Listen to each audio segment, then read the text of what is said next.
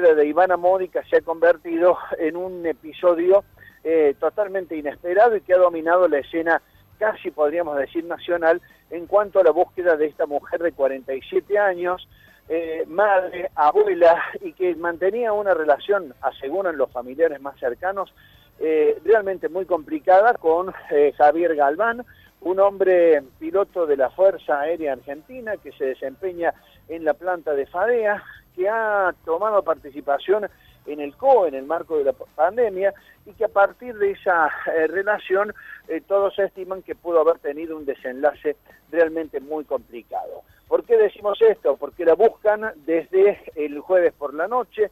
Las primeras referencias respecto a que algo no andaba bien la tuvo eh, la hermana de Ivana Módica, dado que los mensajes con los que se comunicó con los familiares, que solían ser realmente eh, muy expresivos, terminaron no siéndolo ese jueves por la noche, cerca de la medianoche. Desde ese momento, Ivana Módica dejó de responder los mensajes o alguien los respondió por ella y los familiares lo notaron.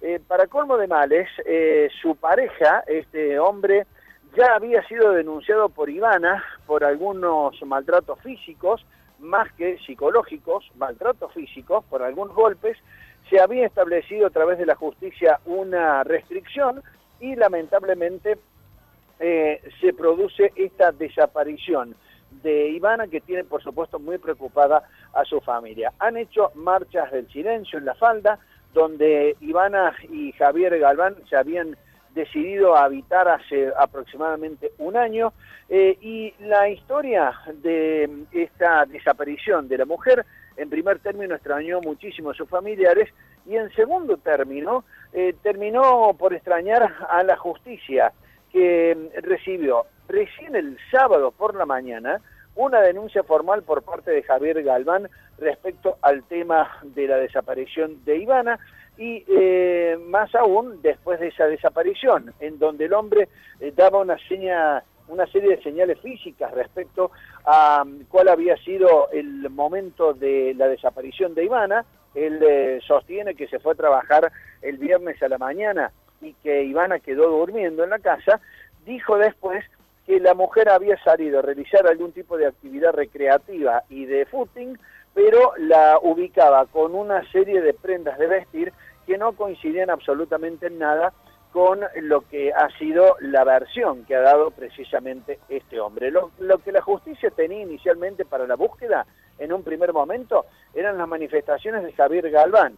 Todo fue cayendo por su propio peso cuando el mismo jueves por la noche, ya madrugada del viernes, a través de cámaras de seguridad, se pudo determinar que el auto de Galván estuvo en primer término en el paredón del eh, dique de la falda y posteriormente eh, alguna patrulla rural pudo ubicar el vehículo en la zona de la Pampa de Olaen. A esta hora arranca la búsqueda de lo que podría llegar a ser eh, la prueba de algún delito realmente muy grave en donde Galván, de momento imputado por falso testimonio y por incumplimiento de órdenes de la justicia que habían establecido la restricción, eh, solamente se encuentra detenido, demorado con esta sospecha.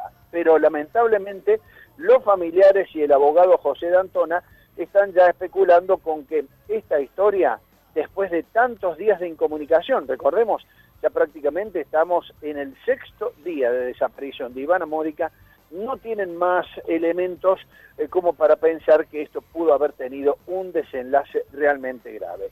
Algunos esperan un milagro, pero me parece que eh, todo parece indicar que estamos ante eh, otro de estos cruentos femicidios que en la Argentina están, por cierto, dominando la escena, planteándonos permanentemente y consultándonos nosotros mismos si no hay alguna forma de parar todo esto e Ivana Módica, que hasta el momento sigue desaparecida, puede lamentablemente ser víctima más, una víctima más precisamente de este tipo de circunstancias. Julio. Un eh, párrafo aparte, sí. Perdón. Respecto a la... Sí.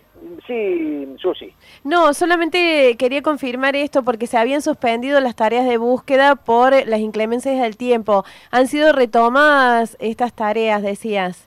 Sí, efectivamente, están comenzando en estos momentos eh, en dos frentes. Ahora pareciera como que eh, la Pampa de Olaen, donde se vio el auto de Mónica, insisto con esto, cerca del viernes a la una de la mañana, el momento en donde supuestamente eh, Galván tendría que haber estado descansando antes de irse a trabajar, junto con Ivana, bueno, lo vieron en el auto transitar por esa zona, paredón del dique de la falda, donde todavía los buzos realicen eh, algún eh, tipo de búsqueda y eh, donde también en la Pampa de Olaen un vasto campo que tiene un entorno realmente muy bello, pero que por cierto se convierte prácticamente en una aguja, en un pajar realizar una búsqueda en el lugar. les quería comentar este detalle por cuanto uno puede imaginar que eh, para las fuerzas de seguridad que están realizando la búsqueda.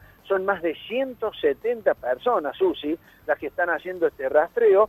Eh, podría llegar a ser una tarea eh, sencilla, para nada, es realmente complicado y esta búsqueda en la Pampa de Olaen, que había sido interrumpida por la tormenta, se destapó ayer a última hora prácticamente con el advenimiento de la tormenta cuando surgió este dato de la patrulla rural que había visto el auto del hombre detenido. Bueno, veremos qué pasa con este rastrillaje y esta búsqueda.